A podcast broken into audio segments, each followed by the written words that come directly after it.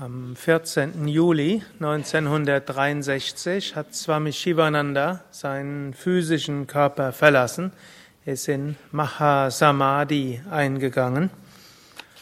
Und ich will ein paar Seiten lesen, ein paar Teile der, der Seiten aus dem Buch Swami Shivananda, ein moderner Heiliger, über die letzten Tage.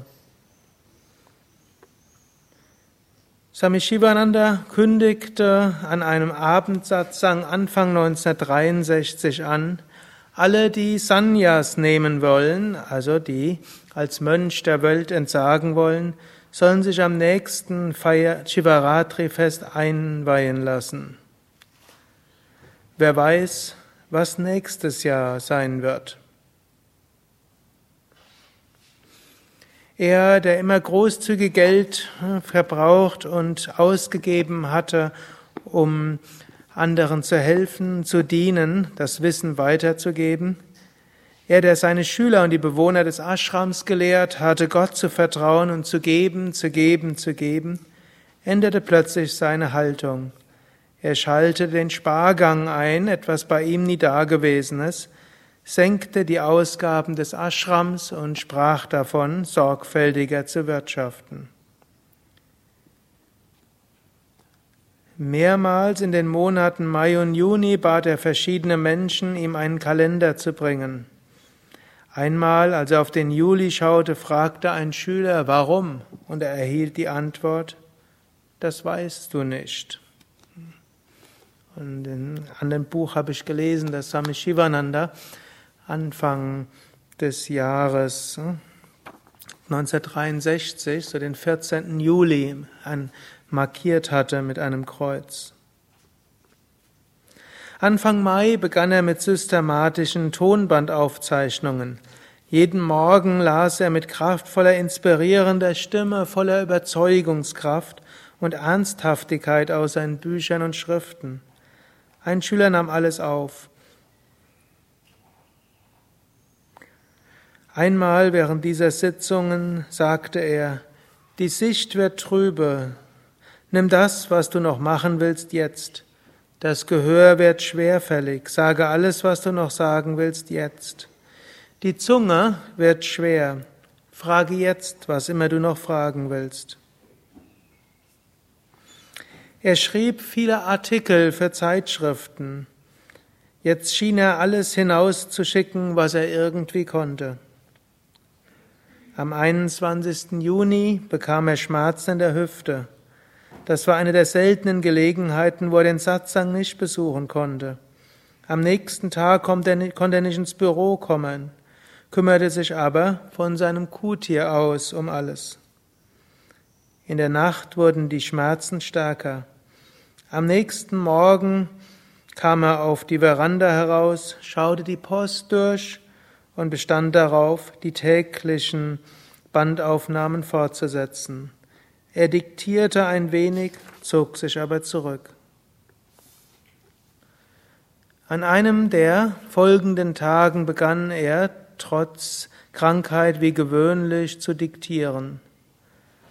Nach ein paar Sätzen sagte er ruhig, Glück kommt, wenn das Individuum in Gott aufgeht.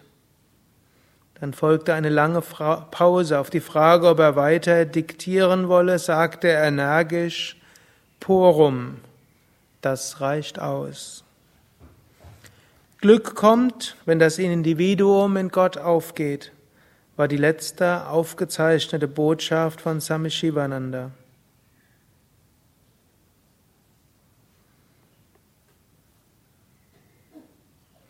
Am Abend Trotz körperlicher Leiden war er niemals niedergeschlagen. Er war voller Freude und er scherzte mit seinen Pflegern. Alle, die während seiner letzten Tage in seine Nähe kamen, spürten seine unwiderstehliche Liebe fließen und sie umfangen. Am Abend des 14. Juli bekam er Fieber. Eine Weile konnte er nicht einmal ein paar Schlucke Wasser zu sich nehmen.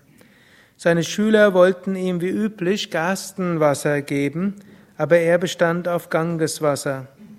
Es wurde ihm gebracht und plötzlich konnte er mühelos ein halbes Glas trinken. Dann direkt danach verließ er seinen Körper. Es war 23.15 Uhr in der Nacht. Kurz vor Mitternacht gab es eine einmalige glückverheißende Planetenkonstellation, die kein Yogi, der zum Sterben bereit war, ungenutzt lassen wollte. Einige Monate vorher gab es einen Astrologen, der das so gesagt hatte, den engen Schülern im Ashram. Diesen Zeitpunkt hatte Swami Shivananda für sein Verscheiden gewählt.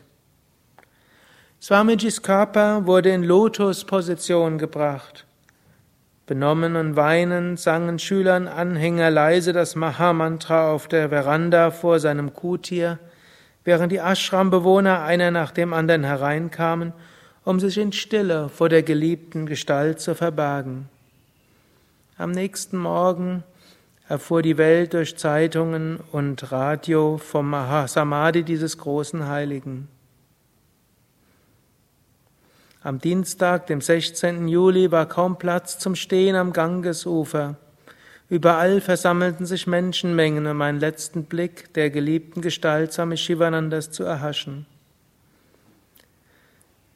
Vormittags wurde die Bahre zum Klang von Muschelhörnern und Glockengeläut von seinem persönlichen Assistenten aus dem Kutir herausgetragen. Unter vedischen Gesängen wurde die heilige Gestalt langsam und achtsam zum Ganges getragen, wo sie rituell durch Übergießen mit Milch und Wasser verehrt wurde. Dann wurde sie auf einer Sänfte, die mit Blumengirlanden gefüllt war, in einer Prozession zum Vishwanath Mandir auf dem Ashram-Gelände getragen wo Arati, die Lichterzeremonie, vorher ausgeführt wurde. Unter Rezitation heiliger Mantras wurde Swami Shivanandas Körper liebevoll im Samadhi-Schrein seiner letzten Ruhestätte platziert.